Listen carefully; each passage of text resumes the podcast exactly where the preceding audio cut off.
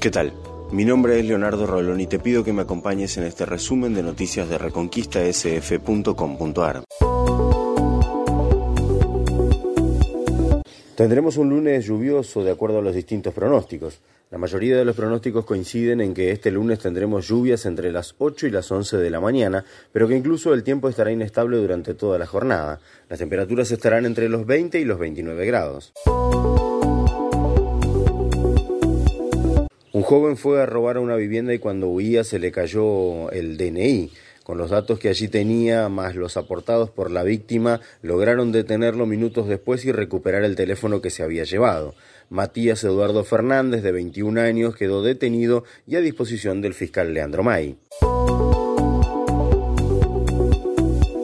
Estudian un posible caso de Omicron en la provincia de Santa Fe. Se trata de una mujer que ingresó al país desde los Estados Unidos el 6 de diciembre y comenzó con algunos síntomas dos días después.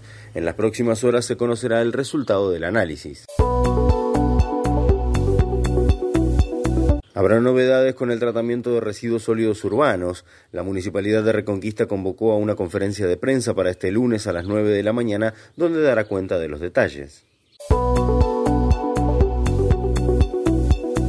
Aquí lo más importante que tenés que saber a esta hora. Si todavía no lo hiciste, te invitamos a que pases por reconquistasf.com.ar donde vas a encontrar estas y más noticias.